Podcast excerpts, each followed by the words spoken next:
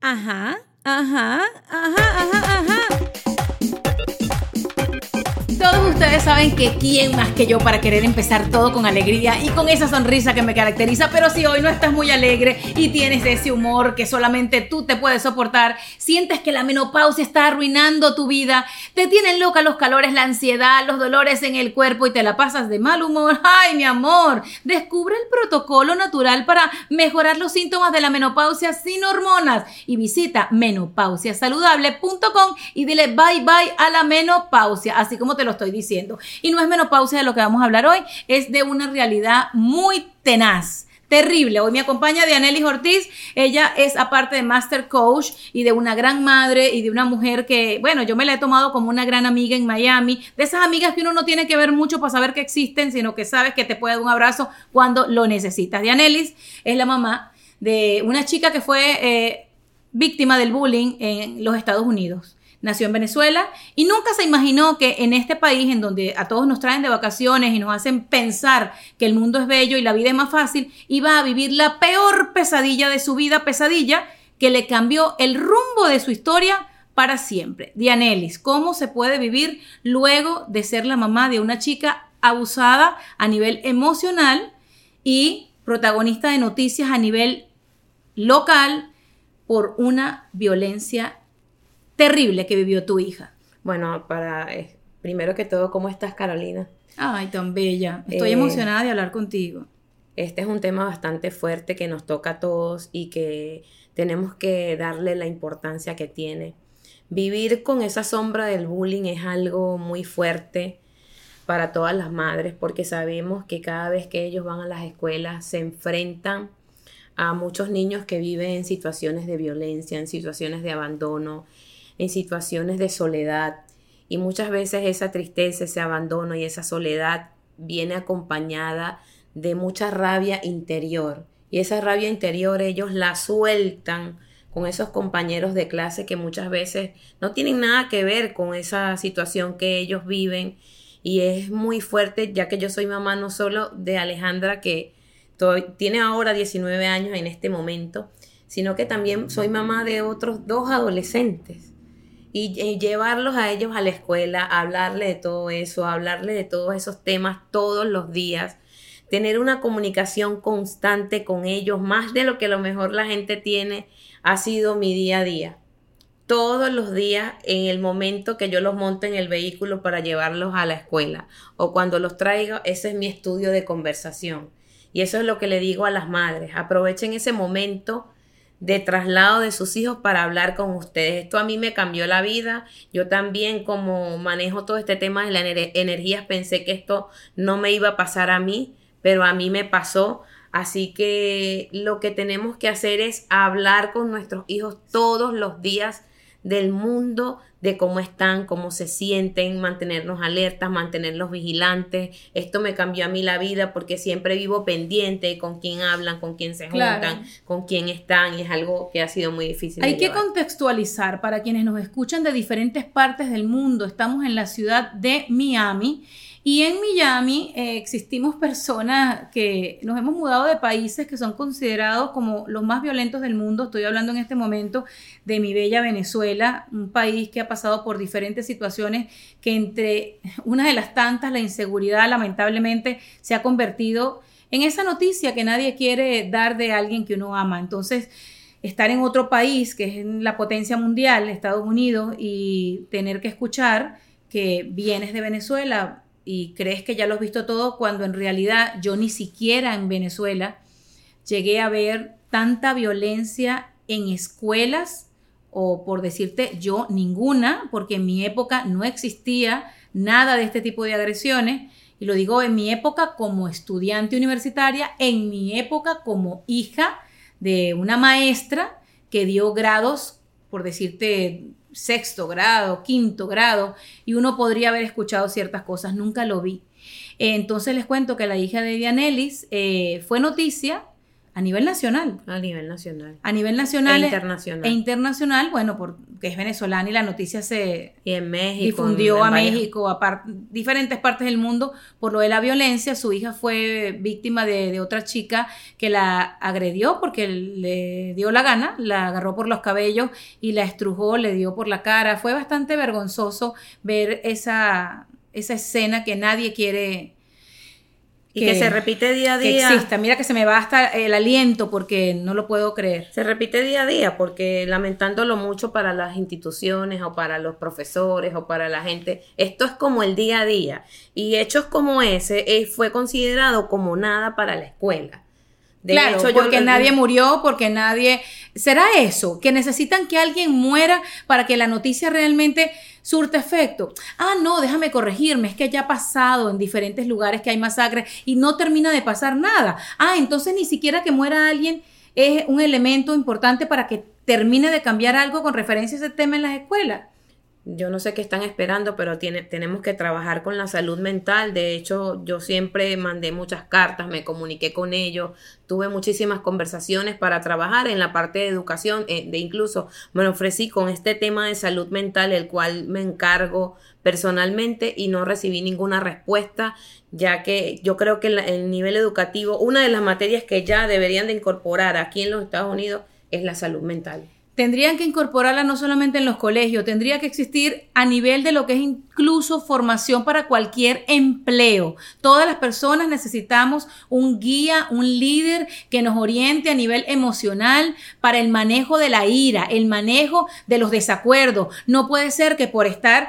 en diferencia de pensamientos con tu colega le vayas a, a dar un golpe o vayas a incurrir en actos eh, lascivos. O sea, no, no, no, sé si me estoy explicando, de pronto la gente pensará, pero qué extremistas. A mí que nadie me venga a decir que somos extremistas. No, podemos decir, hablar de, de extremistas porque hay una epidemia de violencia y tenemos que estar claros. Hay una epidemia de violencia globalizada donde la mayoría de las personas lo primero que hace es soltar cualquier improperio que le venga, el primero que le venga y agredir. Lo podemos ver en el tráfico, lo podemos ver en un supermercado, lo podemos ver en cualquier parte donde estamos, el nivel de violencia y de estrés y los niveles elevados de cortisol, que es la hormona, la hormona del estrés, cómo andan la persona, andan las personas tan agresivas precisamente porque no saben cómo manejar la ira, el enojo, la rabia y no saben cómo gestionarse emocionalmente para responder. Estamos en una sociedad lamentándolo mucho de analfabetas emocionales. Eso es terrible porque yo me pregunto, yo en medio de todo lo que un padre, una madre pueden vivir, dificultades de cualquier índole, estamos hablando desde las personales, económicas, eh, lo que tú quieras.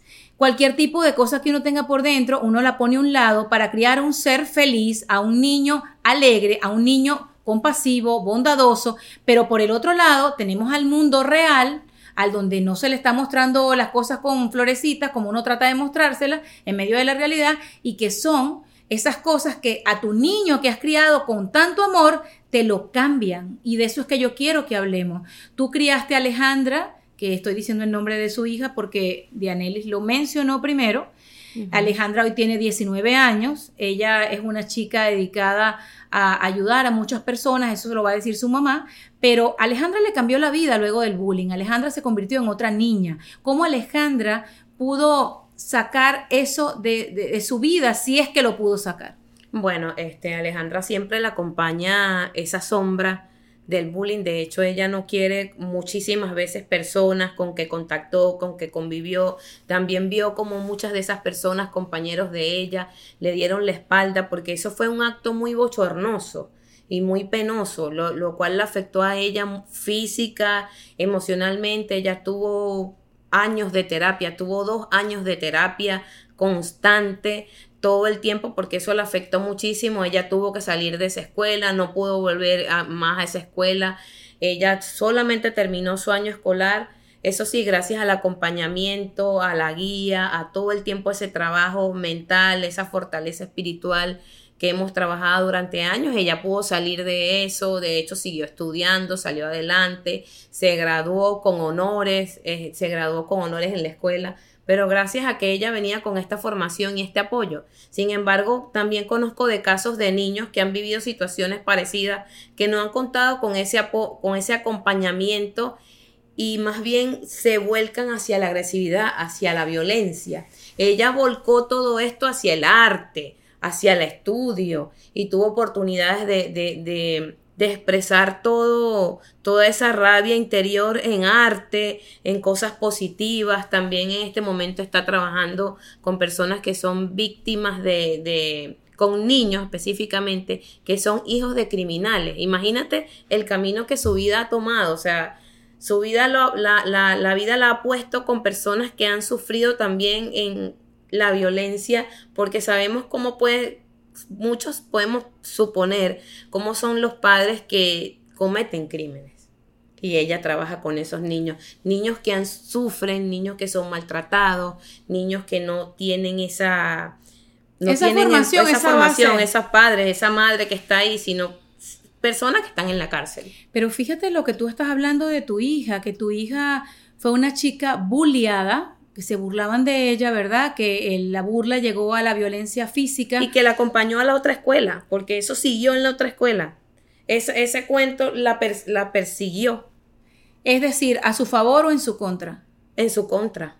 Increíble que uno pensaría que cuando te cambias de colegio vas a encontrar personas más amables. Tú me explicabas porque minutos antes de empezar esta conversación llegábamos a ese punto y hubo niños que estaban apoyándola, pero hubo niños que le siguieron dando la guerra porque ella se había dejado hacer bullying. Exactamente. ¿Cómo alguien puede pensar que una persona se deja hacer bullying?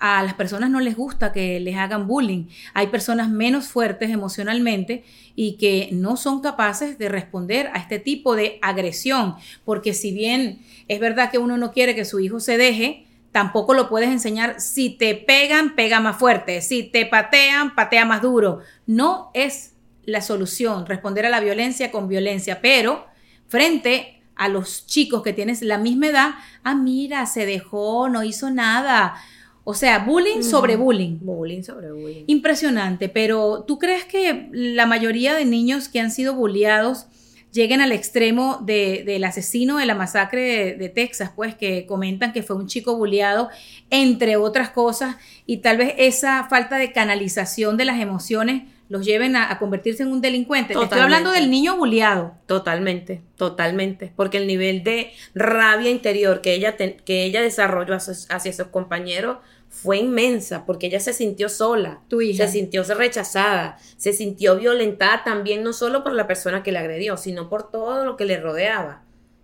O sea, y eso la acompañó a ella una rabia inmensa por muchísimo tiempo, la cual se fue trabajando y se fue tratando con muchísima terapia, con muchísimo acompañamiento, con muchísima compañía. Te lo dijo, te, dijo que sentía. Claro, ella me dijo que sentía, es que es más, yo lo veía, yo veía la rabia, yo veía la rabia de ella inmensa. No Ella quería como que hacer algo de también contra ellos. Para que se dieran cuenta. Para que, no se burlaran de ella. ¿Y fue todo el salón o fue solamente el grupo que se vio en televisión cuando la estaban agrediendo o también los que grabaron? E, es que fue una situación... Es que toda la escuela, porque, o sea, siempre es señalado el tonto, el que se dejó pegar, el que... El, el gafo, el que En todas las escuelas siempre se, se ha dado quién es el más poderoso, quién es la más guapa, quién es el más deportista y este tipo de cosas, este tipo de, etiquetas es lo que ha puesto a, los niños que andan tal vez en su mundo, que tienen su propia historia, que han creado como una burbuja, en un punto de vulnerabilidad horrible, porque tu hija no se metía con, con nadie. No, ella lo único que buscaba era ser una buena estudiante porque ella vino a este país a salir adelante. Esa es la, la, la, el cassette que uno le mete en la mente. Tú vienes a este país a salir adelante. Tú tienes que salir bien en tu escuela, porque para eso te trajimos acá. ¿Qué habrá sido? Porque uno se pregunta, ¿no? Aunque para mí no existe ninguna, eh, algo de, de, peso que tú digas, ah, es que le hicieron bullying por... ¿Qué es lo que te dijo Alejandra, tu hija, que fue el detonante? ¿Qué era lo que hacía que se burlaran de ella? Bueno, específicamente fue una niña que le pidió en ese momento cambiar de puesto. en ese, en la, la, violencia número uno fue eso y ella no se vendría de un mal día y, reaccionó de esa manera tan violenta. Lo, lo, que hizo, lo que pasó después fue que los niños, viendo que pasó este caso, siguieron con esta burla constante porque ella se dejó pegar. Imagínate, si tu hija no se deja pegar, y devuelve el golpe, la historia hubiese sido que era una pelea de chicas en el colegio. Correcto. O sea, aquí nadie la gana, mi amor, ni la empata. Ahí lo que yo sé es que todos los padres, cuando montamos a nuestros hijos en el autobús del colegio o los llevamos en nuestro carro, estamos expuestos a lo que ni siquiera imaginamos, porque tú estás pendiente de tu hija, yo estoy pendiente de los míos, de la mía, de todo, pero es que es un, un círculo estar pendiente de tus hijos y educarlos bien es hacerle un favor a otra persona, pero ¿qué tal los que no educan a sus hijos? ¿Qué tal los que forman parte de los papás? Unos porque tienen que trabajar mucho para darle una buena vida a sus hijos y otros por indiferencia porque es que ellos no tienen tiempo para tanto. Bueno, es que ya lo vemos, ya los niños están consumiendo cosas que no tienen que consumir a edades muy tempranas y haciendo cosas que no tienen que hacer a edades muy tempranas porque la, la, las, cada vez se están acelerando más los procesos y los niños están haciendo cosas de adultos en la edad que no tienen, que no le corresponde. Eh, y lo peor es que te dicen, no, es que en los tiempos de antes, ya va, es que 13 años es igual antes que ahora. Lo que pasa, lo que es distinto. El desarrollo cerebral es igual. Total, pero la parte social es lo que ha cambiado. Pero 13 años en el año 1946, en el año 1973 o en el 2022 son 13 años. Hay cosas que no se hacen a los 13 y punto. Que no hay un libro en donde tú agarres y lo tengas escrito. Bueno, ahora han cambiado tantas cosas y han escrito tantos libros de tantas cosas que que cada quien piensa y opina, que con el cuento de, la libertad de, pensamiento hemos llegado tal vez al libertinaje de pensamiento. Bueno, en, los medios de comunicación podemos ver que ya los niños, la violencia que pasaba en, una, en una película o en cualquier cosa que vieran, de los años 80 no es la misma del 2022. Pero porque entonces quien está, haciendo está multiplicada y le dan más premios a los que construyen los videojuegos que tengan mayor violencia y cuántos niños ven el juego y cuántos descargan tal. O sea, ahorita los niños se están preparando para matar en un videojuego. Total, y ese es un entrenamiento mental constante, porque imagínate tú si te estuvieras entrenando así para hablar positivamente, para desarrollar una, una mente positiva, un pensamiento positivo, hablar positivamente y te entrenaras así todos los días, la historia fuera otra, pero ahí te estás entrenando para ser violento. Impresionante. Y tú que trabajas con eso, porque entre algunas de las eh, características que, que tienes tú es que trabajas siempre en función de decirle a la gente que puede llegar al éxito si cambia ciertos eh, elementos, tal vez que siempre tuvo como en sus dinámicas, ¿no? Qué difícil ser una mamá de pronto como tú, que tiene las herramientas, pero no para cambiar el mundo, sino para educar a tus hijos. Bueno, pero lo podemos ver que podemos lograr resultados a pesar de que la vida nos golpee, que nos pasan cosas negativas, que también tenemos la oportunidad de levantarnos, de transformarnos y no dejar que esas situaciones terribles nos hundan, nos, nos destruyan, sino que con eso que nos pasó lo utilicemos como base para encima de toda esa situación, construir algo nuevo, algo bueno, algo poderoso, algo que transforme a la sociedad. Y cuando venimos de eso podemos dar un mensaje más contundente y más poderoso a todas las personas porque ya lo hemos vivido, ya lo hemos padecido y además de eso lo hemos superado y trascendido. Claro, trascender siempre es importante, como, como bien señalas siempre en tus publicaciones, quienes nos sigan a Dianelli, les invito a seguirla en Tú Eres el Éxito, en Instagram. Y no me puedo, obviamente, dejar de, hablar de un tema que, ¿qué tiene más fuerza? Eh, y eso te lo estoy preguntando como que si tuviera cinco años, ¿lo bueno o lo malo? Bueno, son fuerzas opuestas, así como las baterías que tienen el positivo y el negativo. Una necesita siempre a la otra. Pero nosotros tenemos que ver a qué le damos más fuerza. Y nosotros, dentro de nosotros, es lo que tenemos la decisión. Y tenemos que tener claro que lo positivo siempre, lo positivo siempre tiene más peso. Tiene más peso y me queda claro, yo quiero que sea así, pero también la realidad a veces no es que le gane a lo positivo, sino que es del mismo tamaño. Y yo recuerdo cuando pasó lo tuyo y ahora que acabamos de salir a ser relativamente bastante cerca de lo que fue la masacre en Ubalde, en Texas, a quienes desde aquí le envío mi más sentido abrazo, no me gusta dar el pésame porque eso de decir siento tu dolor, yo creo que nadie puede describir el dolor de esos papás que perdieron a sus hijos en ese terrible crimen que hizo este chico que en algún tiempo de su vida bullearon y que otros no tenían la culpa de que esto pasara. Creo que las noticias se van muy rápido, creo que es tan poco el tiempo en el cual es la primera noticia del día determinado tema que yo quiero también saber qué se siente, porque lo de tu hija lo vi dos, tres días entre las tres primeras noticias del noticiero local. ¿Ok? También lo vimos en todas partes los tres primeros días. Pero ¿qué pasa cuando la noticia va muriendo? Muere la realidad, muere el tema, no pasó, ya fue otra víctima más, otra niña que se queda dentro de las niñas bulliadas y víctimas de esto. Bueno, eso no se queda, eso se quedará allí para los medios de comunicación, pero eso sigue porque el trauma es una sombra que acompaña y que en cualquier momento puede salir. Y nosotros tenemos que estar pendientes y alerta con nuestros hijos cuando viven una situación de bullying o, que, o, de burla o de ataque, de lo que sea, porque esos, esas sombras siempre están ahí y pueden haber disparadores, cosas que hagan que ese miedo se dispare. Y eso se convierte en una ansiedad, en un estrés, en ataques de pánico, y en toda esa, esa serie de complicaciones mentales que estamos viviendo hoy en día. ¿Tú te imaginas lo que va a ser la vida de todos los niños que sobrevivieron a la tragedia terrible de cualquier colegio que haya vivido un tiroteo? ¿Cómo pueden salir adelante? Yo, yo no digo que no se pueda, pero se demora. Se demora, se demora. Y eso acompaña a la persona por siempre. Es insólito. Yo, yo lo único que me queda, eh, y obviamente lo hago desde desde mi experiencia como mamá, ¿no? Y estamos humanizando, porque las personas creen que ahí se acabó, no se acabó, ¿cómo se sentirán todos esos niños de ver que su maestra se murió? Dando la vida por ellos, dos de ellas, dos maestras, y en este estamos hablando del más reciente, porque si ustedes se ponen a buscar en la lista de eso, de ataques, de masacres en los Estados Unidos, en colegio, porque si nos vamos a, meter en iglesias, en cine, en supermercados, ya es harina de otro costal, pero con el mismo modus operandi, ¿no? A alguien que tenía una rabia por dentro, también el otro día entraron en un hospital y, y mataron al doctor porque el paciente sentía que nunca se le quitó el dolor en la espalda, que es eso? Qué está pasando y el problema es la salud mental. Claro que es la salud mental, pero no podemos cambiar el sistema, solamente lo único que nos queda es seguir informándonos, hablando, buscando a, nuestros iguales, las mamás que no hemos pasado por eso, buscar a las demás mamás que lo han vivido para, no sé si prepararnos viendo el peor escenario o si tal vez para dentro, dentro del apoyo, ¿no? Que, uno le puede dar a este, este tipo de, familias que han sido exitosas como la tuya de Aneli, eh, buscar tal vez que, como tú lo haces, porque tú lo haces, tú donas tu tiempo en indicar, en guiar, en instruir a las demás personas. Pero qué fuerte. No, es muy fuerte, es muy doloroso.